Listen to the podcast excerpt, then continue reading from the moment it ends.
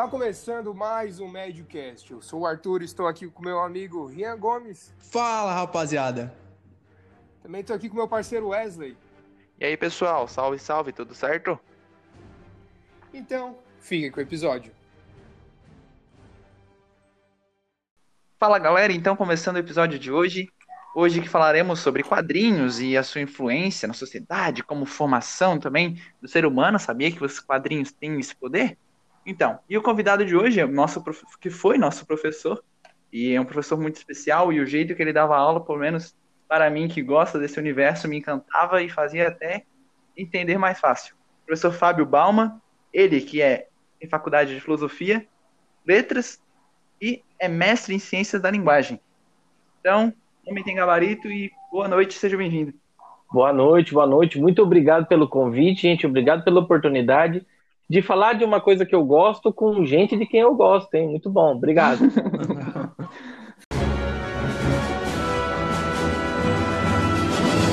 Vai, teia! Voa! Para o alto e avante, teia! Shazam? Então, Fábio, eu queria que tu falasse um pouco sobre qual foi a influência dos quadrinhos e do mundo nerd na tua vida que pelo que a gente conversava na sala e que as pessoas veem quando tu fala, é, influenciou bastante. Bom, gente, vamos lá então. Eu sou, eu nasci na década de 80, né? Então, para vocês terem uma ideia, na minha infância, é, a gente não tinha assim essas referências todas de quadrinho, de filme, de nerd que tem hoje, sabe? Acho que no Brasil você não tinha aquela perseguição, aquele bullying que se fazia com o nerd, como a gente vê muito em filmes americanos e tal, mas não era uma coisa que todo mundo compartilhava ou que todo mundo conhecia. Quando eu, quando eu era bem garoto, eu morei em São Martim, São Martim Metrópole, vocês todos devem conhecer, né? Uma cidade gigantesca. E era muito difícil você gostar dessas coisas em São Martim. Hoje, quando eu era garoto, São Martinho tinha quase 4 mil habitantes, 3 mil habitantes, e tinha duas pessoas que liam gibis regularmente. Eu e um amigo meu. Depois que eu me mudei, tem uma pessoa que lê gibi regularmente, São Martinho, que é esse cara que ficou lá. E então era bem, bem complicado você ter acesso a essas coisas, né? O meu pai era representante comercial, então ele comprava gibi quando ele passava numa banca e lembrava e sobrava um dinheirinho e tal. Então vocês imaginem que a minha coleção ela era bem pulada. Eu tinha o Homem-Aranha 28, aí depois tinha o Homem-Aranha 32, depois tinha o Homem-Aranha 75. Você ter uma ideia de, de, de contexto disso era muito complicado, mas a gente trocava, emprestava revista aqui, revista ali, né? E eu posso dizer para vocês que os, os quadrinhos eles foram assim uns grandes potencializadores da minha alfabetização. Eu, eu curti super-herói desde pequeno e por conta deles eu sempre gostei de ler, aprendi a ler, óbvio que não só com eles, né? Eu aprendi a ler também por conta dos livros que a minha mãe comprava, mas os quadrinhos sempre foram assim uma importância muito grande. E depois que você aprende a gostar de quadrinho, você aprende a gostar de tudo que tem a ver com, com ficção científica. E quando eu falo quadrinho, eu estou sendo bem bem de nicho, sabe? Porque eu gosto, por exemplo, eu adoro quadrinhos de super-heróis, mas quadrinhos não são só quadrinhos de super-heróis. Tem muito Sim. outro tipo de quadrinho, muito outro tipo de história em quadrinho. Hoje que eu sou adulto, que eu moro num. que a gente tem mais acesso, você pode comprar pela internet, hoje eu posso desfrutar de muitos outros tipos de história. Mas na minha infância era o que estava na banca, né? Na banca você tinha Disney, que eu nunca fui tão, tão chegado assim. Turma da Mônica, que eu gosto bastante, e super-herói, que eu sempre gostei demais, demais, demais mesmo. Então, esse, esse é o comecinho da história. Sim, eu acho legal porque, como tu disse, tem vários tipos de quadrinhos, né? Por exemplo, a Turma da Mônica, ela. Ultimamente eu, eu tô comprando os gibis dele em inglês, que eles lançaram uma, uma parte toda em inglês para quem quer realmente aprender e para as crianças também aprender. E, tipo, é muito massa, é muito legal a, aprender com voltar à nossa infância e também saber que eles estão cada dia inovando mais. Por exemplo, o último que eu comprei falava sobre os direitos das crianças com uma com a explicação de como usar no dia a dia. Eu acho muito legal isso, sabe? Se não me engano, esse ano, eu não tenho certeza se é esse ano ou não, mas a, o gibi da Mônica, o gibi da Mônica, ele completou 50 anos, 50 anos de edições ininterruptas. São poucos gibis no mundo que tem 50 anos de publicação mensal sem ter terminado, sabe? Sem ter, acho uhum. que dá para botar na conta que a Action Comics, que deve ter bem mais do que isso, né? Tem mais de 50, tem 80 anos já, né? Que é do Superman, quase isso, quase 80, 70 e pouco. E provavelmente no, na Europa você tem alguma coisa assim também. Mas são raros. E um deles é brasileiro. Você vê a importância que a turma da Mônica, que o Maurício de Souza, tem da mídia quadrinhos e também para nossa história como brasileiros. Quantas crianças aprenderam a ler com o gibi da Turma da Mônica. É, então eles têm um papel Sim. gigantesco e, e, uma venda astronômica também.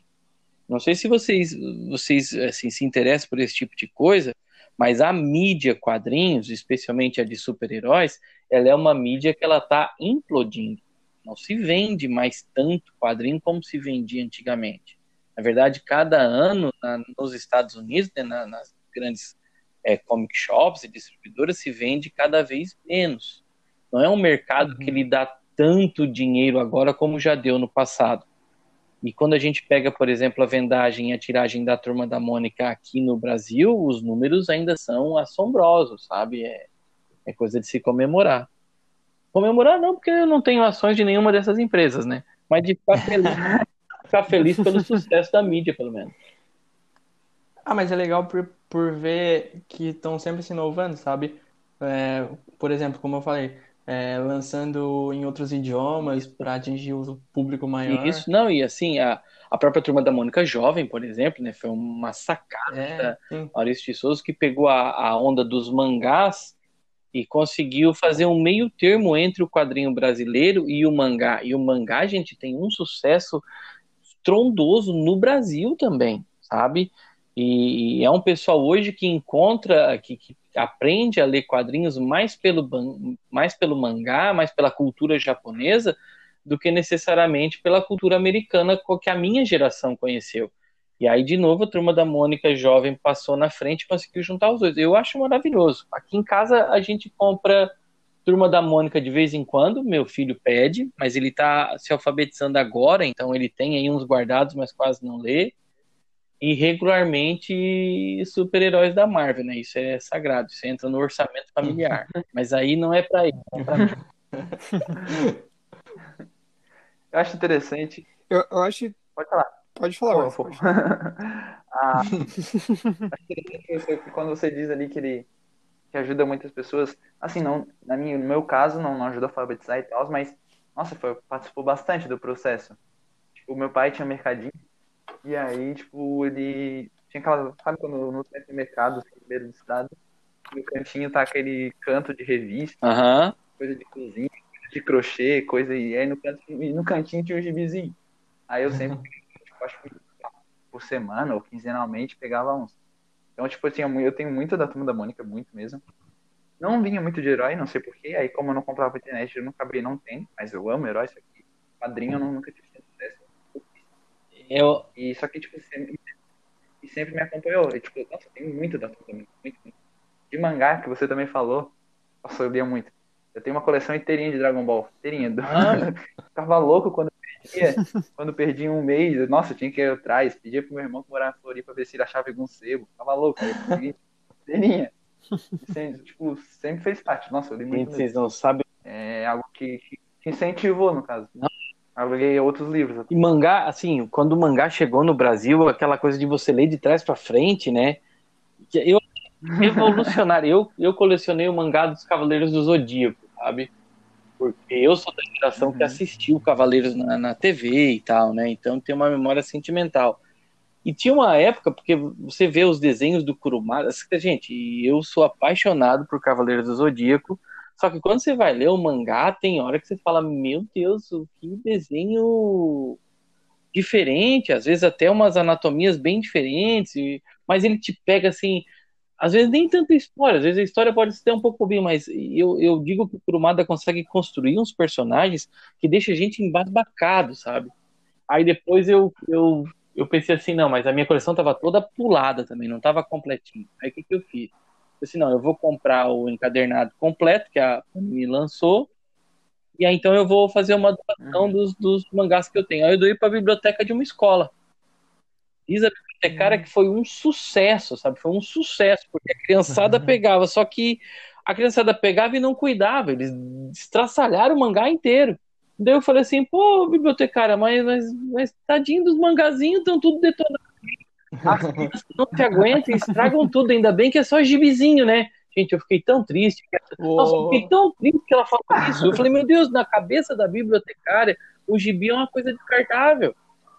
Aí eu pensei, uhum. a gente tem que mudar alguma coisa para poder proporcionar. Então, assim, eu empresto alguma coisa para meus amigos e tal, né? Empresto até razoavelmente contrario muito, muita gente diz que a gente não deve emprestar nada, mas eu empresto porque eu, eu gosto de, de fomentar a leitura. Mas doar para bibliotecas, agora eu estou pensando um esquema um pouquinho diferente, porque enquanto não mudar a cultura, o pessoal vai ver como uma coisa descartável, e não é. Sim. Uhum. Eu comprei aquela coleção ah. da Salvati, não sei se vocês conhecem, saía nas bancas, é uma coleção capa preta, capa dura, sabe? de grandes clássicos da Marvel. Aí são, acho que são ah, 80 sei. números ou 100 números, eles nem chegaram a terminar. E aí ela, a lombada forma um painel, assim, bem bonitinho e tal. Daí eu comprei, coloquei na estante aqui da sala, né? Cada mês ia adicionando dois números novos. E eu achava engraçado que às vezes vinha visita, às vezes um primo, um cunhado e tal. Daí ele olhava e falava assim, mas, mas tu leu tudo isso daí? Daí eu falei, mas é óbvio, três vezes cada um. É, não tem como não ler, gente. É, é curto, é rápido, é desenho. Mas às vezes as pessoas que não têm tanto hábito de leitura olham para a grossura e acham que aquilo é um calhamaço gigantesco, né? Mas quem não gosta de ler não vai se divertir nem com livro, nem com gibi, nem com nada. Ah, ali quando você, o professor falou da biblioteca, eu lembrei também, quando eu ia, tipo, era uma biblioteca pequena de uma escola pública, mas nossa, a primeira coisa que eu procurava era a história em quadrinho também. Mas eu cuidado. Nossa, eu tenho ciúme nos meus livros, eu não empresto por É, não, a gente. Se eu vejo alguém assim, quando eu empresto alguém para alguém, tipo, a pessoa lê na minha frente, quando eu vejo que ela já tá fazendo coisa errada, nossa. Vocês conhecem a, ci... Vocês conhecem a cidade de Curitiba? Sim. Eu morei em Curitiba uhum. no ano de 99. E aí a gente estava eu tava estudando, né, e tal, era um período lá de formação. E aí, eu morava num seminário, né? Em Curitiba tinha um seminário, eu morei um ano lá. E aí, então, a gente ficava relativamente fechado durante a semana, com atividades e tal, e no domingo a gente podia passear. Domingo era livre de tarde para poder passear. E aí, Curitiba tem muitos parques, é uma cidade muito bonita, tem muito lugar para você passear. Aí um dia eu estava passeando Sim. lá num lugar chamado Largo da Ordem, perto da Catedral de Curitiba, e aí eu vi a placa Gibiteca Municipal de Curitiba. Eu falei, meu Deus, meu Deus. Eu, lembrem que isso era 99 e eu não sabia nem mexer em internet ainda, né? Aí falei, nossa, tem uma gibiteca aqui, eu tenho que dar um jeito de vir aqui. Só que nos domingos a gibiteca era fechada. E o, e o reitor da, da, daquela, daquele lugar naquele ano era um homem muito austero, muito bravo mesmo, né? E eu fiquei assim um mês pensando como é que eu vou fazer para justificar, para pedir que eu quero que ele me libere um dia de semana para eu matar o serviço e conhecer a gibiteca. Só que era um sonho que eu tinha e eu precisava, então, assim, eu fiquei elaborando todo um plano para poder chegar no assunto, né? Aí o que, que aconteceu? Teve acho que jogo do Grêmio, o cara era gremista ou era colorado, com algum time do Paraná em Curitiba, contra o Atlético Paranaense, provavelmente. E aí o pessoal que era aficionado por futebol pediu se eles não podiam ir na quarta-feira à noite ver o jogo. E aí ele deixou, não, já que vocês estão aqui, vocês são tudo do mato, é uma experiência de vida. Aí eu falei, ah, é? Então tá bom. Deixei eles ir no jogo, tudo certo, tudo beleza. Na outra semana eu falei, então, palha alto. Queria pedir educadamente, já que o senhor permitiu. Será que não tinha chance de eu conhecer isso aqui? Gente do céu. Aí ele falou, não, pode, pode ir. Então você vai na segunda-feira. Lá fui eu todo pimpão, né, com uma ficha de ônibus. Eu fiquei uma tarde, uma tarde inteira na gibiteca. Falei, meu Deus, quanta coisa linda e maravilhosa. Menino do Mato de São Martinho não tinha ido nem em sebo ainda. Depois conheci sebo, conheci gibiteca, e aí, aí o céu é o limite. O céu é o limite.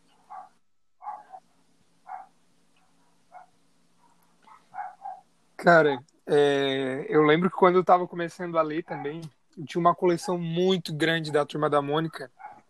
E é massa que o brasileiro, tipo assim, a gente vê a cultura americana que eles têm lá o Super-Homem, o Capitão América e tal. Só que eu acho que brasileiro, ele abraça tanto a, a própria cultura e, tipo, às vezes, tipo, ele despreza, claro, mas ele abraça tanto aquilo que ele gosta que ele não deixa mais soltar. Por exemplo, agora que eu tô ficando mais, que a gente tá ficando mais velho, eu percebo que tem cada vez mais pessoas lendo Machado de Assis. E eu acho isso muito interessante porque antes eu, tipo, sei lá, no primeiro ano eu ficava, ah, ler Machado, aquele cara. Uhum. E, e quando eu comecei a ler ele, eu li Dom Casmurro, Memórias Póstumas e. E o Alienista, Uhum. que aí é um conto, né? E eu fiquei encantado também. E, e faz parte da cultura brasileira. E, e tem uma galera também que tá começando a ler, e que tá gostando e tá curtindo. E eu acho muito interessante que isso aconteceu com o Maurício de Souza e tá acontecendo ainda, porque a galera não, não, não se desprendeu ainda. Tipo, quando eu percebi é, que o Maurício de Souza era um marco da cultura, foi quando eu vi que, ele, que a Mônica fez uma propaganda com a Isso! Acho que, acho que faz uns dois, três anos, para aquele filme Pixels. Sim. Cara, eu achei muito legal. Gente, muito, olha muito, só, muito é, tem um personagem de mangá famosíssimo chamado Astro Boy, talvez vocês conheçam, até teve um filme não faz muito tempo. Eu Acho que é o Os- Osamu Tezuka, Uhum. que é o autor do Astro Boy. E Turma da Mônica foi um dos poucos quadrinhos que ele topou fazer uma espécie de crossover, sabe? Então o Astro Boy aparece em alguns quadrinhos da Turma da Mônica Jovem. Claro que teve toda uma tratativa com, com a Maurício de Souza Produções e tal. Isso depois aconteceu de novo com os personagens da DC. Eles fizeram o encontro de Turma da Mônica Jovem com a Liga da Justiça. Esse eu comprei. É, esse eu comprei. Eu lembro. Ah, Uhum. Há um tempão atrás, quanto tempo faz isso? Será que faz uns 10 anos? Eu não lembro agora, mas faz. Não, acho que faz um pouquinho mais. Não- ou um pouquinho menos. A DC relançou todos os, os quadrinhos deles numa iniciativa que eles chamaram de Novos 52. Eles rebutaram toda a cronologia e lançaram revistas número 0, número 1 um de novo para pegar leitores novos. Isso é uma prática bastante comum no mercado americano. Só que eles fizeram toda uma campanha de marketing e tal e venderam mais expressivamente do que estavam acostumados a vender. Não sei se agora eu não sei quantos quantos milhões de, de, de cópias, eu não tenho os números aqui para passar para vocês, mas eles colocaram assim na mídia que foi uma venda astronômica. Eu, eu vou usar assim números comparativos, mas não são os números reais, tá? Se nossa, vendemos Uhum. 50 milhões, 60 milhões de cópias de Batman número 1, isso é o marca, é o gibi mais vendido da América. Aí o pessoal da Mário Souza falou: olha, vocês têm um conhecimento de América bem limitado, porque o continente americano tem América do Norte, América Central, América do Sul, e os gibis da Turma da Mônica vendem isso o tempo todo. Na Turma da Mônica Jovem, o casamento do Cebolinha com a Mônica, que tinha sido perto dessa época aí, acho que tinha batido um milhão de cópias vendidas. Um milhão não, perdão. Um Esse aí milhão não. tenho. 50 milhões lá, 250 milhões, assim, foi um número três ou quatro vezes mais, sabe? Um número absurdo. Porque tem uma base fiel de leitores. O que, o que acontece é que os quadrinhos da Turma da Mônica, eles são o começo, né? Então, eles são a porta de entrada de muitas pessoas. E quando você tem 7, 8, 9, talvez até uns 10, 12 anos, você tem um público fiel de Turma da Mônica. E aí, a partir dessa idade, geralmente, o pessoal começa a abandonar o quadrinho. Porque é uma história infantil, é desse jeito. Turma da Mônica Jovem vai justamente pegar esse grupo que vem aí na pré-adolescência e na adolescência. E aí você tem, por exemplo, agora os Graphics MSP, que são histórias até com uma nostalgia bastante forte e muitas vezes com uma pegada um pouquinho diferente, às vezes até mais contemplativa. Que, inclusive, esse vai sair agora o filme Turma da Mônica Lições, é uma adaptação de um desses quadrinhos. E tem, assim, obras fantásticas. Jeremias Pelle, eu tenho autografado, fala de preconceito. Tina, é, fala, o gráfico da Tina, fala sobre assédio. São histórias maravilhosas aí com outros artistas, né? Então é um traço diferente do traço comum do, do Maurício de Souza, mas são histórias muito, muito, muito boas. Então você vê que é uma editora que está preocupada em abranger uma grande, uma grande, um grande público. E isso eu acho que aconteceu depois que o Sidney Guzman entrou como um dos editores lá. Ele deu uma abertura muito grande. E é um cara famosíssimo por ser um jornalista de quadrinhos e por conhecer muitos quadrinhos. E fanzaço de, de si e de Marvel também. Né? Que tá demorando pra gente falar desse assunto. Aproveitando é, esse gancho aí, só, só rapidinho, eu acho muito, muito massa é, que a gente conversou ali sobre o quadrinho ajudar na, na, na leitura das crianças, na alfabetização. É muito, muito, muito, muito legal que molda a cabeça da criança. Por exemplo, tu, Fábio, falasse ali do, que era um quadrinho, o Jeremias Pele, que eu li esse também, uhum. só que eu uhum. li em PDF, e aquele lá da Tina, que tu imagina uma criança de 13 anos lendo aquilo que tem, tipo, sei lá, uma família conservadora, uma família que prega tudo aquilo. Sim. Abre a cabeça Sim. dela pra, tipo, ah, então eu posso ser assim porque esse personagem tá sendo assim. Eu acho massa também que foi isso que aconteceu um pouco na Segunda Guerra Mundial, né? Aquele quadrinho do Capitão América dando um soco no Hitler. É, os aliados estavam É, o quadrinho né? do Capitão América, ele é anterior à entrada dos Estados Unidos na guerra, para vocês terem uma ideia. O que acontece Sim. é que, como os Estados Unidos tinham adotado antes do ataque de Pearl Harbor, tinha adotado até uma política de certa forma bastante neutra. Ah, as coisas estão acontecendo na Europa, deixa os europeus se virarem, aquela coisa toda. Só que muito do pessoal que trabalhava no mercado de quadrinhos de super-heróis às vezes como donos de editoras ou especialmente como desenhistas eram judeus.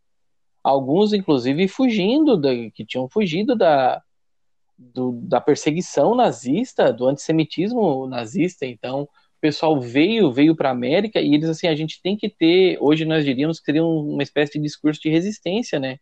Então, de certa forma, eles colocaram os Estados Unidos na guerra ficcionalmente, antes dos Estados Unidos entrar presencialmente na guerra, e era meio que um anseio da sociedade. Né? Então, também tem essa questão. É, existem muitos quadrinhos bons nesse sentido, vocês, provavelmente, bons leitores que são, já devem ter ouvido falar em Maus. Então, Sim. Maus é um quadrinho vencedor do prêmio Pulitzer, é, e é um retrato maravilhoso, maravilhoso, assim, no, no sentido de ser bem feito, né? Mas é um retrato terrível de um sobrevivente do campo de concentração. E aí é que tá, é, é o que a gente tem que prestar atenção. Você tem várias formas de contar uma história. Eu posso contar uma história com um livro, com um conto, com um podcast, com um filme, e eu posso contar a história com uma história em quadrinhos. É uma. Eu vou falar mídia, eu vou falar gênero, às vezes o termo não é bem esse, mas a gente está numa conversa informal aqui, né? Então, ela é uma, uma mídia que tem recursos que o cinema não tem. É uma mídia que tem recursos que um livro, o romance normal, não tem. E quando você tem bons autores, bons desenhistas, bons roteiristas que sabem aproveitar todas as ferramentas dessa mídia, você tem uma imersão na história que de outro jeito você não teria. E essa é a graça dos quadrinhos. Tem um, um autor que eu admiro muito, chama-se Alan Moore. Vocês devem ter ouvido falar dele. O cara que escreveu Watchmen, o cara que escreveu V de Vingança, o cara que escreveu Liga Extraordinária. Ele é meio biruta, assim, sabe? Mas ele é muito bom, muito bom. Nossa. ele tem mais criatividade na ponta da unha do que muita gente tem no corpo inteiro. Mas o Alan Moore diz que, e aí ele diz que existem estudos disso e tal, mas eu não sei, não sei até onde isso é fidedigno mas ele diz que as imagens, o nosso um, um, um córtex do nosso cérebro processa imagens, não sei se é o lado direito ou o lado esquerdo, enquanto que a linguagem é escrita é processada pelo outro lado, pelo outro hemisfério. Então, quando você tem histórias em quadrinhos, você tem uma mídia em que você consegue acessar os dois, os dois hemisférios do seu cérebro ao mesmo tempo numa mesma imersão. Isso é uma coisa que nenhuma outra mídia consegue fazer. Então ele vê Uhum. possibilidades maravilhosas aí, né? E é o que ele também é muito crítico. É, às vezes os quadrinhos tentam copiar coisas do cinema, porque tem, são mídias até bastante parecidas, mas tem coisas que só os quadrinhos conseguem fazer. A questão da metalinguagem, por exemplo, ela é muito mais forte no quadrinho. Você consegue é, quebrar a quarta parede de maneiras muito mais inteligentes, às vezes, do que simplesmente você conversar com o público num, num filme, por exemplo. Então, requer bastante criatividade, bastante inteligência dos autores. E aí é uma coisa que essa mídia em específico consegue proporcionar.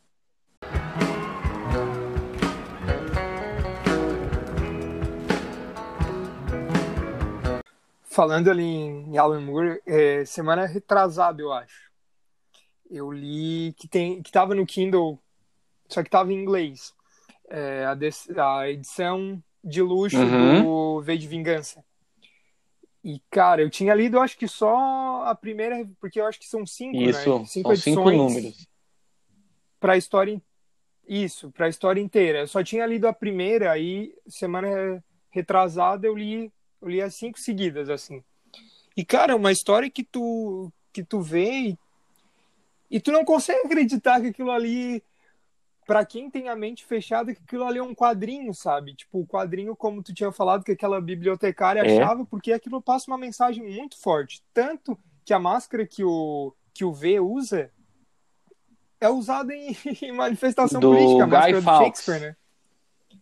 Do Guy Fawkes. É, Isso, isso, virou, isso, isso. virou símbolo daquele grupo Anônimos, do Occupy e tudo, né?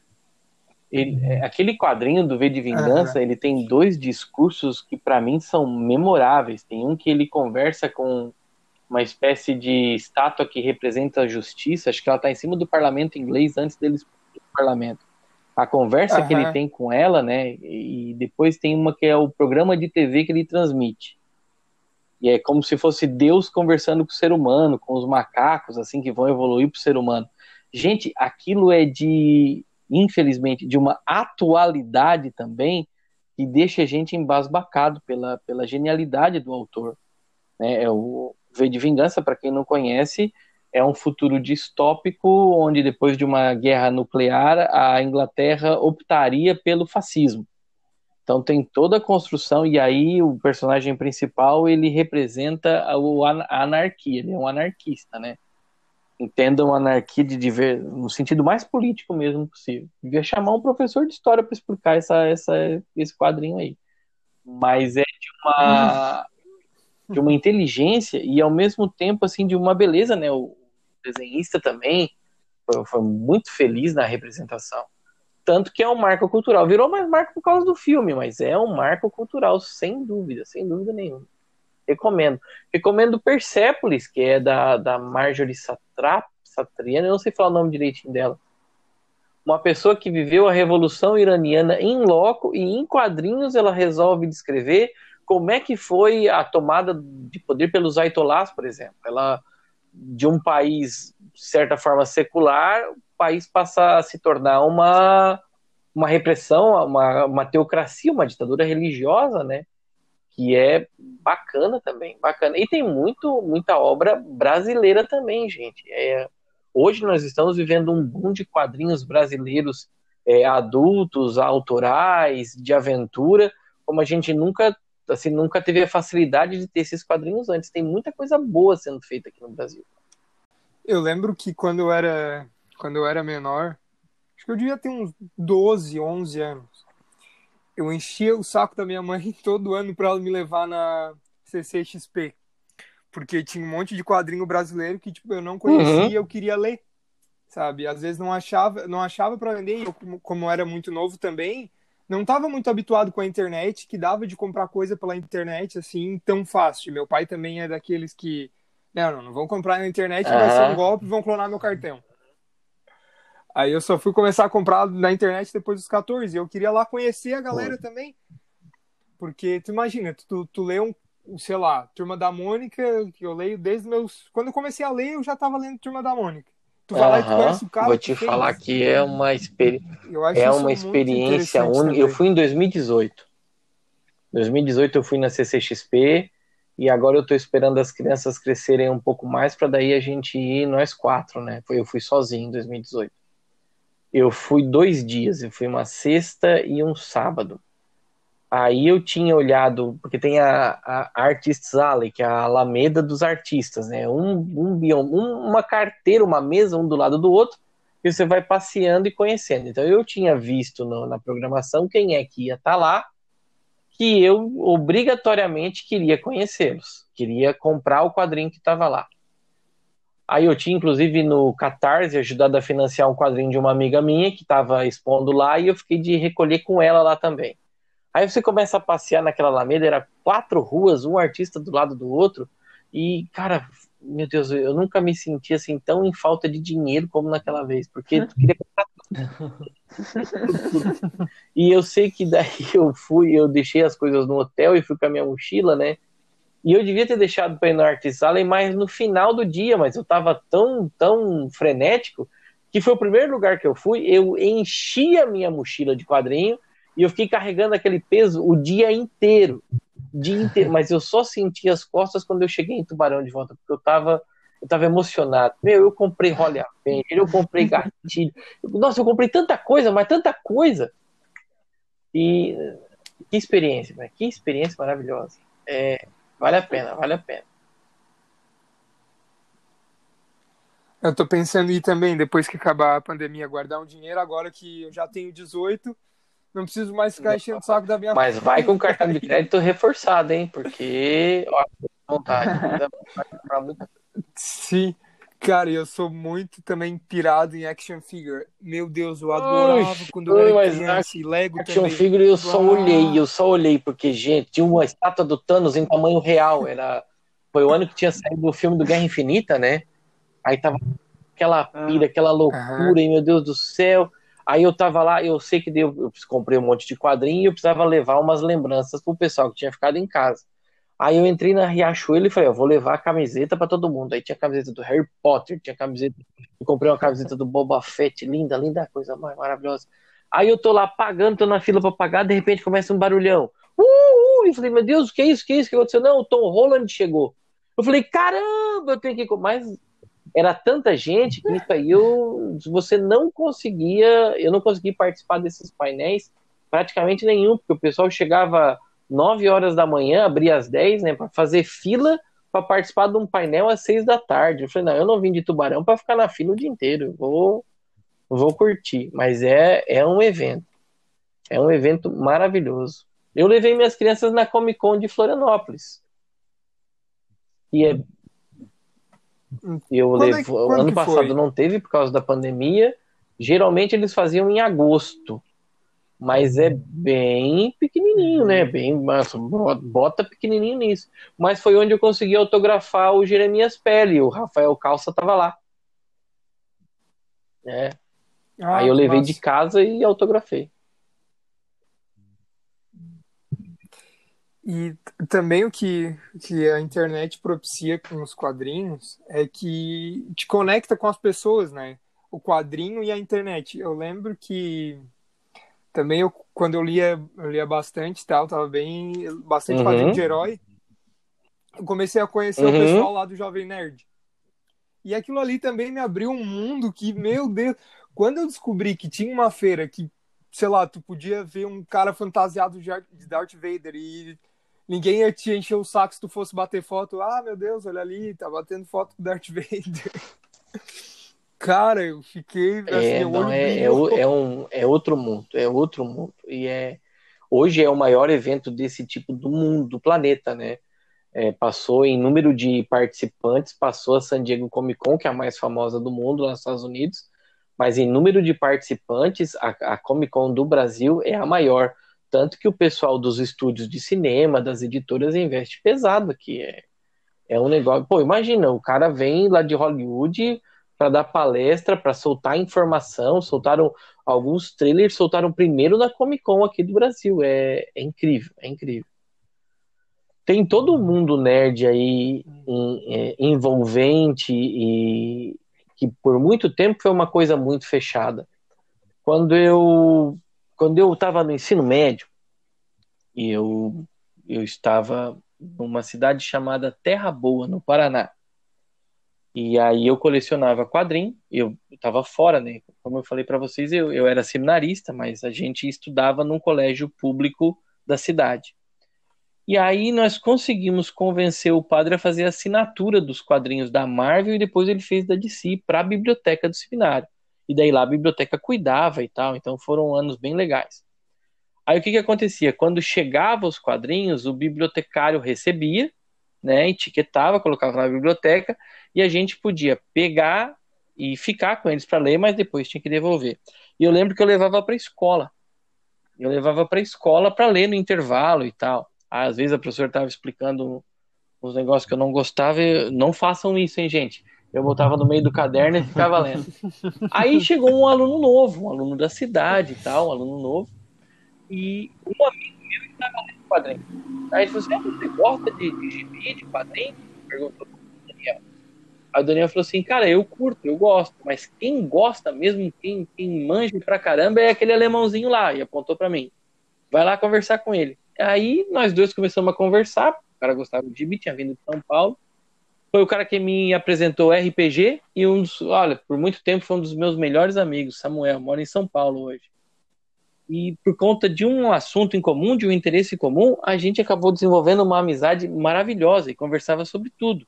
Mas porque a gente tinha gostos em comum, nesse caso, quadrinho. Eu sempre tive muita sorte, eu sempre conheci muita gente boa que gostava de quadrinhos. E seus quadrinhos sempre me propiciaram essa sorte.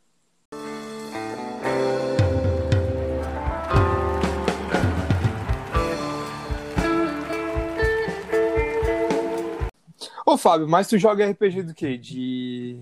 O, o board É, game tipo Dungeons and Dragons? Tipo, é, não necessariamente é um board game, porque RPG não precisa do, do tabuleiro, né? É, eu, eu, quando eu sim. digo eu jogo, eu gostaria de jogar mais do que efetivamente eu jogo.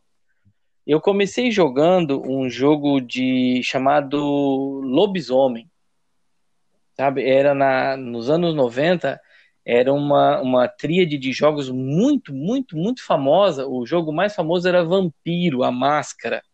Você interpretava um vampiro de um clã, só que esse cara que me apresentou RPG gostava mais de lobisomem. Então a gente começou jogando lobisomem, depois jogamos vampiro, aí eu fui atrás, aí eu comprei livro de tudo que era tipo e tal.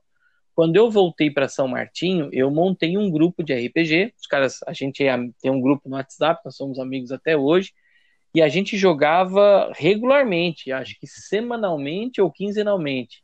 Aí depois de um ano jogando assim, a gente jogava vampiro na Idade Média. Aí o pessoal se formou, fomos trabalhar em outras coisas, a gente se separou e aí os jogos ficaram mais esporádicos. Mas jogamos de tudo. Aí eu joguei recentemente com o meu filho e os meus sobrinhos. Montei uma mesa para crianças de 7 anos de idade, né? O jogo mais popular do Brasil atualmente que se chama Tormenta. É tipo um Dungeons and Dragons, só que feito por brasileiros, com uma piração bem brasileira também. A gente jogou Tormenta. Mas eu já joguei, eu joguei em Brusque, eu joguei live action em Brusque. Vocês já ouviram falar nisso? É, então. Já vi uns vídeos. Eu joguei de vampiro nesse caso. muito. Então você ia trajado, né, a caráter. Em vez de jogar dados, a gente usava um sistema que usava Pô e tal. E aí fazia num salão de festa de um prédio, o pessoal se reunindo, altas politicagens e tramas e tudo e tal. E um pessoal muito bacana também. Aí depois eu saí de Brusque e daí o negócio eu não consegui jogar, acompanhar mais, mas era divertido pra caramba. Eu joguei muito. Hoje eu quase não consigo mais jogar. Eu tô me coçando aqui pra fazer um grupo pra jogar online. Mas todo dia tem uma coisa, né? Ah, cara, eu queria jogar também. É difícil achar alguém que Ah, queira eu tô com a aventura assim. toda. Eu, aí que tá. Depois que eu voltei pra, pra, pra minha casa, pra casa dos meus pais em São Martinho, eu joguei menos e mestrei muito mais. Eu sempre. Então, as últimas vezes que eu joguei, praticamente eu era o mestre quase. Mas tem um pessoal aqui em Tubarão também que jogava, tive sorte de conhecer. Essa é uma história curiosa.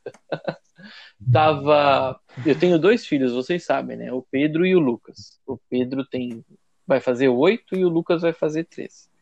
Quando o Pedro estava no, acho que com uns três ou quatro anos, ele era aluno ali do Colégio Deon.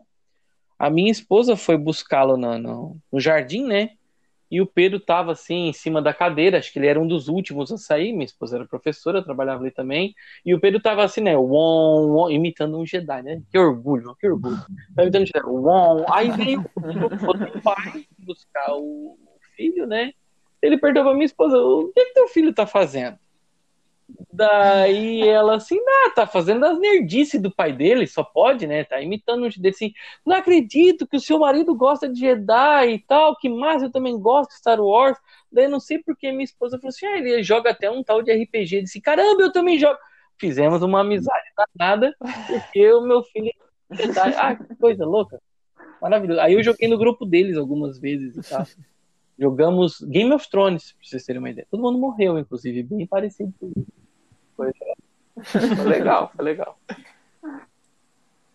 Aí.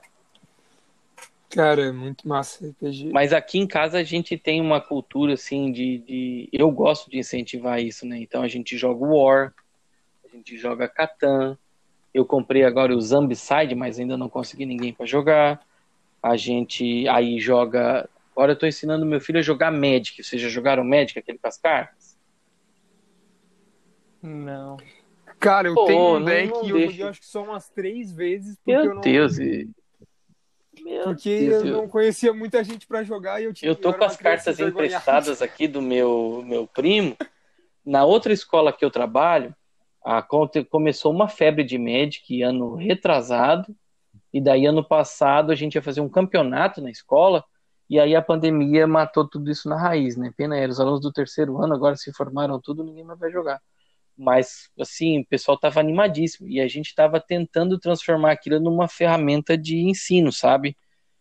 Então, no Magic você tem o, o baralho Uhum. preto, baralho branco, baralho verde. Aí a gente estava pensando em criar o baralho da matemática, o baralho do português, sabe? Umas ideias copiar do Magic, mas adaptar.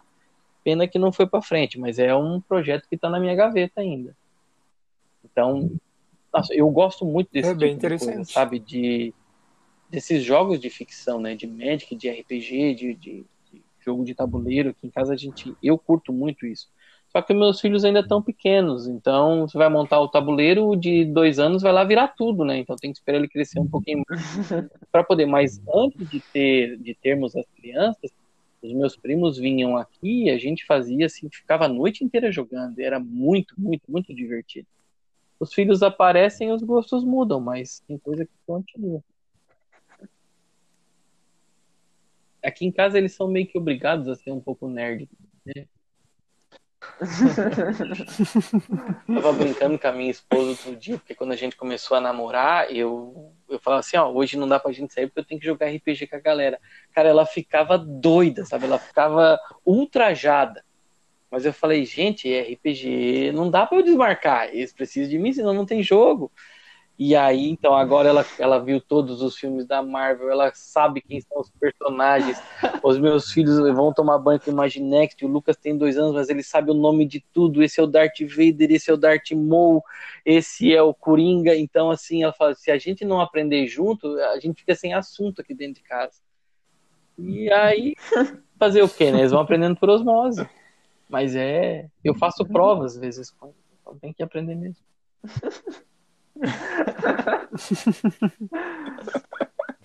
Ai, meu Deus. A Ana fica meio assim também, quando eu tô jogando com a, com a galera, jogando CS. Aí, tipo, CS tem que É. ser um time de. A gente tem time fechado e tal, aí se eu não entro, eles têm que jogar com alguém de fora. É um e às vezes compromisso, é um que é? É um mal, compromisso, tá você assume um compromisso com a É. fraternidade. Você tem que dar conta dos seus O que é um homem se ele não honra os seus compromissos? Então, é por aí. É. Eu acho, e pra galera também aí que não tá, não tá muito habituada com RPG, tava lembrando agora, vocês podem ouvir do Jovem Nerd, se vocês não conhecem, que eu acho muito massa, eu ouvi todos já deles. E eles estão lançando, lançaram agora um, um crowdfunding para para transformar o Encerra amanhã a campanha, hein? Encerra, O encerra RPG amanhã. Amanhã é o último É. dia para quem quiser contribuir. Eu contribuí, mas não fala alto. E porque eles vão pegar a história e vão fazer novos produtos, né? Inclusive essa essa conhecida minha que eu falei para vocês que eu tinha apoiado um quadrinho lá no, na CCXP é a Alice Monstrinho. Ela é aluna, foi aluna do curso de Ciências da Linguagem do, da, do, do, do mestrado aqui em Tubarão e ela vai ser uma das ilustradoras de algumas histórias desse dessa adaptação do Jovem Nerd. Ela é de Florianópolis, mora em Brusque agora. Tem quadrinhos tem quadrinhos publicados Cara, já. Aliás, massa. se vocês quiserem fazer um dia um episódio assim com quem entende mesmo do negócio, acho que a, no episódio que vocês fizeram com a Dai, ela citou o orientador dela, né, o Alexandre Link. Ele é um estudioso, ele é doutor, estudioso de quadrinhos. Montem uma pauta bem bacana, acho que ele vai ficar feliz em participar. Ele tem um canal no YouTube, o Quadrinhos na Sarjeta. Muito bom também, recomendo. É, então ah, não, pre não precisa longe, viu, gente? Em Tubarão você tem especialistas em quadrinhos para conversar, para discutir, para pegar umas ideias. Eu orientei um trabalho de TCC agora no final de 2020 sobre quadrinhos, quadrinhos brasileiros. E orientei um no ano retrasado também. Então, na, na nossa universidade aqui do lado, de vez em quando tem gente pesquisando sobre quadrinhos, viu? É um campo bastante rico até.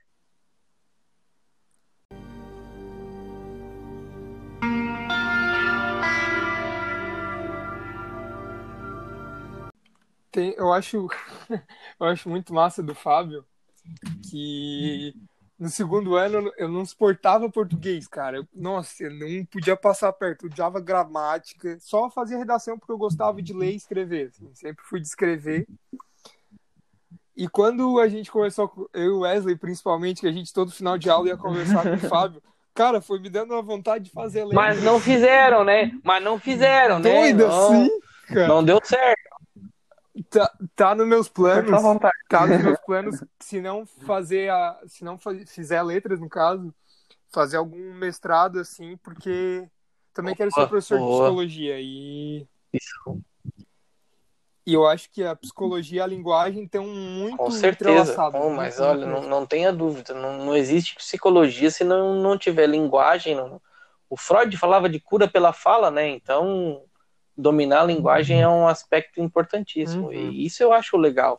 O, programa de pós-graduação em Ciências da Linguagem, ele da Unisul, ele não pega só profissionais de letras, né? Então tem jornalista, tem psicólogo, na minha turma tinha psicólogo, é, tem pessoal do marketing, tem matemática, porque a matemática também é uma linguagem. Então é um campo vastíssimo, vastíssimo. E, e só aumenta, inclusive.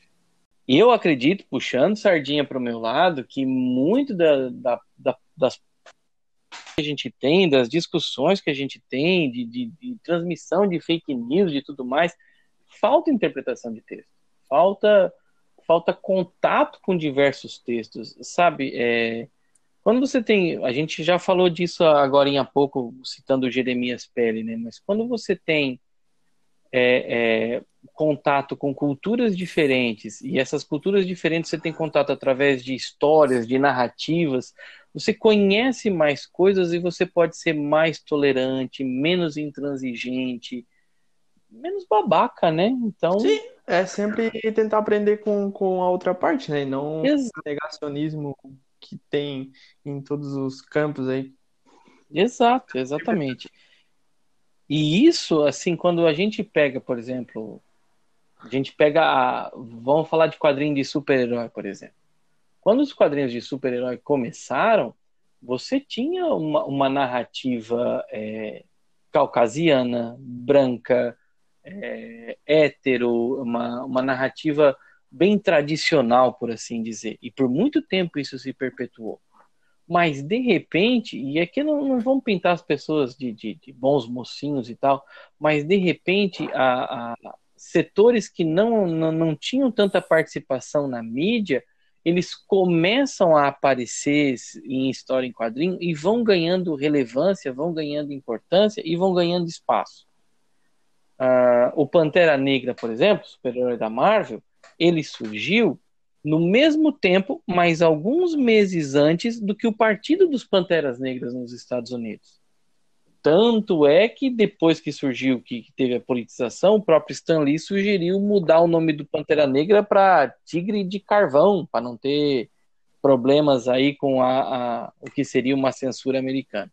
O que não faz sentido, porque na África não tem tigre, né? Mas graças a Deus ele não Mas vejam, é, tá, tudo bem, é um herói numa mídia e tal, mas poxa, é um personagem é, negro, extremamente relevante, é, num discurso lá na década de 60 de empoderamento e que recentemente aí conseguiu fazer um filme com a maioria dos atores do elenco negro, um filme que bateu milhões, não que não que só público, que bilheteria seja um, um, sinônimo de qualidade. Mas o filme é ótimo, o filme é fantástico. Sim.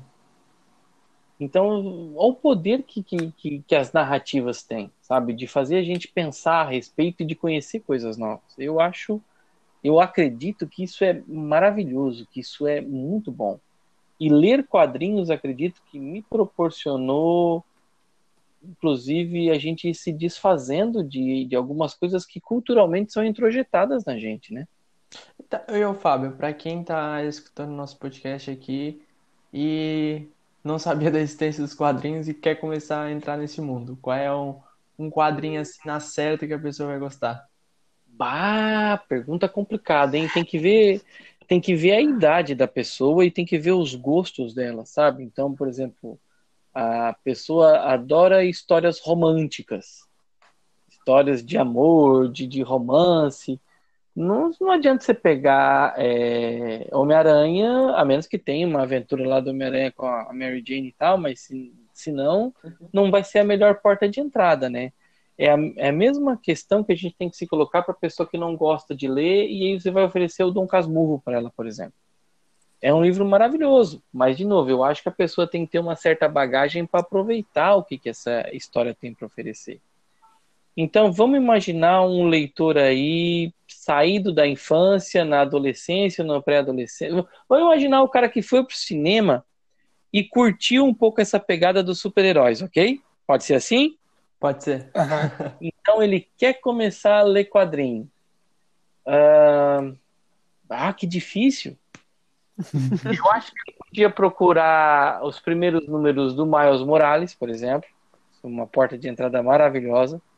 Ele podia procurar, e aí você acha fácil, se você tiver dinheiro para gastar, né, em encadernados, aí que eu acho que são pontos de entrada interessantes, como, por exemplo, o começo da fase Ultimate da Marvel, e quando eu digo começo, já tem quase 20 anos já, mas que é a, história do Homem-Aranha recontada do começo dele, ambientada para os anos 2000, o Homem-Aranha Ultimate é um ponto de entrada interessante.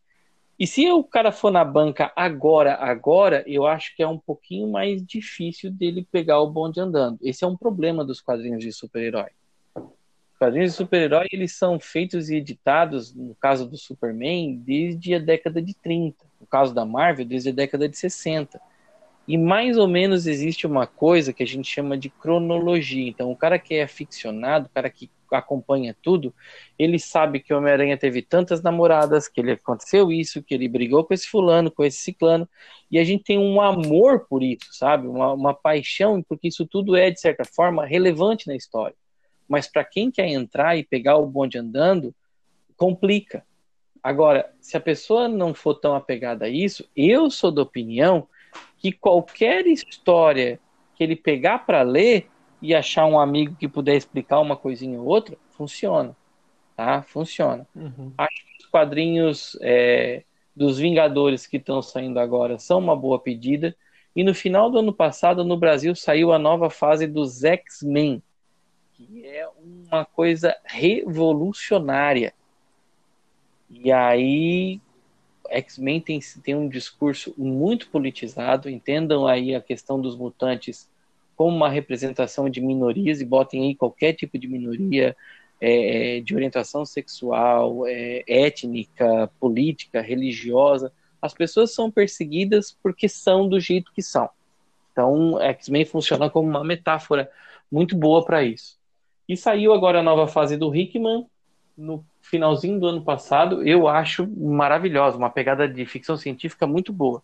eu recomendaria como porta de entrada também.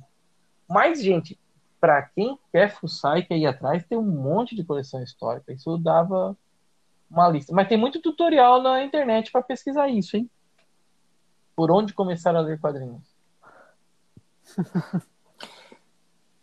E eu, Fábio, a gente conversou sobre isso tudo e tal, mas eu queria te fazer uma pergunta. Manda. Tem cinco segundos para responder. Qual é o teu herói favorito da Marvel? Homem-Aranha. Essa foi- Beleza, essa da foi DC. o Batman. Então não, tamo, não, não estamos muito longe. Um pobre e um rico, né? Ah.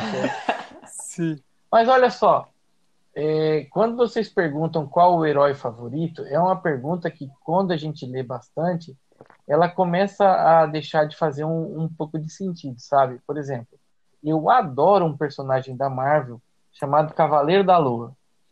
Vocês vão. Ah, esse é massa. É, Hum, o pessoal vai ouvir falar dele porque vai ter série no Disney+, acho que no ano que vem. Ele é um Batman da Marvel, mas bem diferente. Sabe? Bem diferente. Mas eu curto muito, cara. Assim como curto muito o Punho de Ferro, por exemplo. São dois super-heróis que eu adoro. Embora o Ferro tenha tido uma série horrível no Netflix. Mas. Ah, só que quando tu começa a ler bastante, ler bastante, ler bastante, a gente deixa de, de ter só predileção por aquele herói em específico gente começa a ter predileção por boas histórias.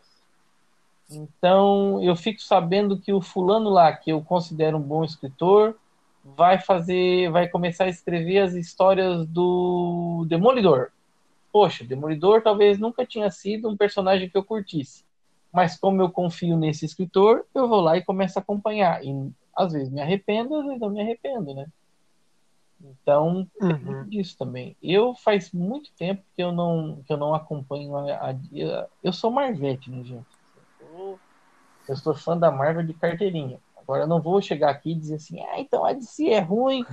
Eu falo isso na brincadeira, mas na prática, na prática não existe. Tem histórias maravilhosas na DC Comics, tem histórias maravilhosas na Marvel e tem história muito ruim na Marvel e na DC também. Tem histórias muito boas em outras editoras que às vezes a gente não conhece porque não são tão famosas aqui no Brasil, mas tem também. Então a gente tem que ir atrás de boas histórias, de excelentes histórias. Eu gosto muito da Marvel, mas se vocês me pedirem assim, os grandes clássicos que tem que estar na minha prateleira, vai ter muita coisa da DC ali, porque são histórias boas. Watchmen, por exemplo, é leitura obrigatória. Ah, e tá É ótimo. É, se você se considera um leitor um pouco mais maduro e um pouco mais, assim, quer coisas mais instigantes, o Watchman é uma boa pedida para começar a ler quadrinhos. Aliás, se tem Alan Moore na capa, pode ler que é bom. Meninas, meninas, tá? Ultimamente a gente tem um crescimento gigantesco de leitoras meninas, leitoras mulheres, mas na minha época isso era uma raridade. Mas, por exemplo, um dos quadrinhos que foi uma grande influência para trazer mulheres para essa mídia foi Sandman. Se você é um leitor que gosta de histórias mais maduras e às vezes com uma pegada até mais de terror, Sandman é muito bom. Vai virar série no Netflix ano que vem, eu acho. Tá? E é, gente, Sandman é todos os prêmios do mundo. O cara consegue transformar o Shakespeare num personagem. Leitura obrigatória. Tá? Neil Gaiman é o escritor, o cara que escreve Deuses Americanos e tal. Então, uma boa pedida também.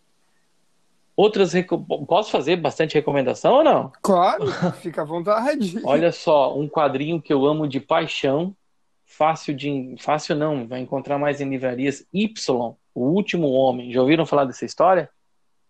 Esse não. Ó, Não. Nossa, gente do céu, acontece uma uma pra... não é spoiler porque esse é o primeiro volume, é o primeiro é a primeira edição. Acontece uma uma praga que ninguém sabe o que que aconteceu, ninguém sabe por quê, ninguém sabe como, mas ela mata, ela extermina todos os seres vivos portadores do cromossomo Y.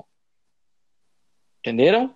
Só sobrou Uhum. mulheres Uhum. de todas as espécies. Ó, Aqui então são as mulheres, os seres humanos, no caso, que são os protagonistas. Exceto um rapaz. Um rapaz passou incólume, o Yorick. Então, ele é o último homem vivo. E aí tem toda a discussão. Então, morreu o presidente, morreu o vice-presidente, morreu o primeiro-ministro. Quem assume o governo dos Estados Unidos é a secretária de Agricultura, porque na lista de sucessão ela é a mulher que sobreviveu. E aí a gente fala tanto do patriarcado, e fala com razão, porque tem muito problema do patriarcado, né? Mas e como é que seria uma sociedade só de mulheres, por exemplo? E aí você vê que tem coisas muito legais e tem coisas que são doidas pra caramba. Tem a Gangue das Amazonas e tem tudo mais. Gente, é um espetáculo, tá? É uma obra premiadíssima, recomendadíssima. Vale muito a pena. Brian K. Vaughan, o nome do escritor. Quem quiser ler uma obra curtinha dele, rapidinha, mas que é um primor, Os Leões de Bagdá, vale muito a pena também que mais? Ah, essa recomendação tem um monte. Recomendação tem um monte. Pode mandando. Eu tô, então, vou usar aqui o podcast para anotar as coisas. Então, para quem gosta, de... depois eu depois eu ouço. Para quem gosta de literatura, de literatura vitoriana, especialmente, né? O Alan Moore tem uma série de quadrinhos chamada a Liga The League of Extraordinary Gentlemen no original. Então, no Brasil ficou a Liga Extraordinária. É como se ele montasse a Liga da Justiça, como se ele montasse os Vingadores, mas ele pega só personagens famosos da literatura. Então imaginem que você tem, por exemplo, a Mina Harker do Drácula, o Capitão Nemo do 20 Mil Léguas Submarinas, o Homem Invisível de O Homem Invisível, o Dr. Jack e o Mr. Hyde de O Médico e o Monstro, e ele junta tudo isso num grupo a serviço da inteligência britânica e a história é maravilhosa. Tem uma adaptação em filme, mas o filme não chega aos pés do quadrinho. É muito, muito bom. Muito bom mesmo. que mais? Ah, daí vamos para super-heróis, então, né? A Queda de Murdoch, que é uma obra do. Aí a gente tinha que fazer um programa só sobre, sobre super-heróis. A Queda de Murdoch, A Última Caçada de Craven, O Cavaleiro das Trevas, é, Superman All-Star, nossa, gente, tem tanta coisa legal, tem tanta coisa bacana. Meu, é maravilhoso, maravilhoso. Vou deixar uma historinha, mas aí para quem achar em PDF é mais fácil, uma história que mexe muito com o meu coração. O menino que colecionava Homem-Aranha. É incrível essa história. Tá entre as melhores, inclusive. O Homem-Aranha faz uma visita para um menino que coleciona. Imaginem que o Homem-Aranha existe de verdade, né? Então o menino coleciona recortes de jornal, ele vai numa cena de crime que o Aranha. Posso contar a história inteira? É spoiler. Cara, ah. eu, já, eu já li por mim. Por mim. Taca a ficha aí. É porque a história. Quem não tão... quiser, pula. A história é tão bonitinha, gente. A história é tão bonitinha. Que daí o menino coleciona tudo, né? E o Aranha fica sabendo dele. Então o Aranha vai lá de noite, entra no quarto dele, se apresenta e tal, né? E os dois conversam, ele olha os recortes e tal. E aí no final, essa história é bem velha.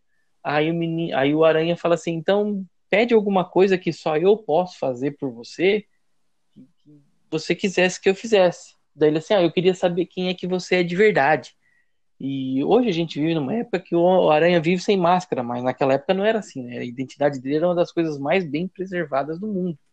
E aí ele pega e arranca a máscara, fala: oh, meu nome é Peter Parker, eu sou fotógrafo e tal. Aí você fica: caramba, ele revelou a identidade pro menino, pra quê? Pra que fazer isso? Tu tá doido, Peter? A tia May vai morrer. E aí a gente só vê ele saindo do quarto do menino, né?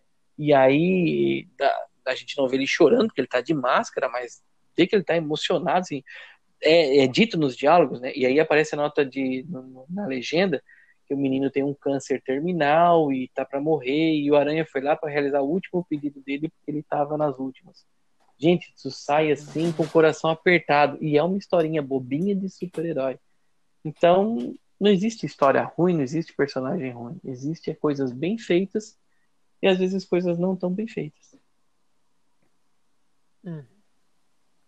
Massa demais. Que frase, que frase essa última aí. Ai, não sou eu que tô, não fui eu quem falou, tá? E não é minha. Não sei de quem é, mas não é minha. Então, pessoal, encerramos mais esse episódio e eu gostaria de agradecer de verdade, de coração, ao professor que disponibilizou esse tempo em trazer um pouco da sua história, dos seus conhecimentos. E já fica no ar que talvez ele volte. Queremos trazer muito mais desse papo. Esperamos que gostem, que vocês curtem. E obrigado, professor. Valeu, gente. Eu que agradeço o convite e fico sempre à disposição para falar de coisas gostosas. Eu estou aqui, assim, sou um apaixonado por todos esses assuntos que a gente falou aqui, então contem comigo. E eu vou terminar com duas frases de efeito, então, tá bom? Quando a gente gosta de alguma coisa, nós temos. Eu sinto que a gente tem a, a obrigação de partilhar essas coisas, porque com grandes poderes vem grandes responsabilidades. Então que a força esteja com vocês. Muito obrigado. É isso aí. Valeu, Fábio. Valeu, abraço. Valeu. Tchau, tchau. abraço.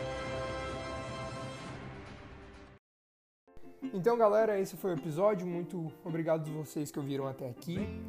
É, o Anchor ele tá com os errinhos, então às vezes tem um áudio sobreposto. Desculpem, semana que vem a gente vai corrigir isso. A gente vai usar outro programa. Compartilhem o episódio nas redes sociais, que ajuda bastante a gente. E é isso aí. Continuem lendo quadrinhos, assistindo filmes bons. E obrigado pela audiência. Falou! Não é bom nem ruim. É simplesmente Medcast.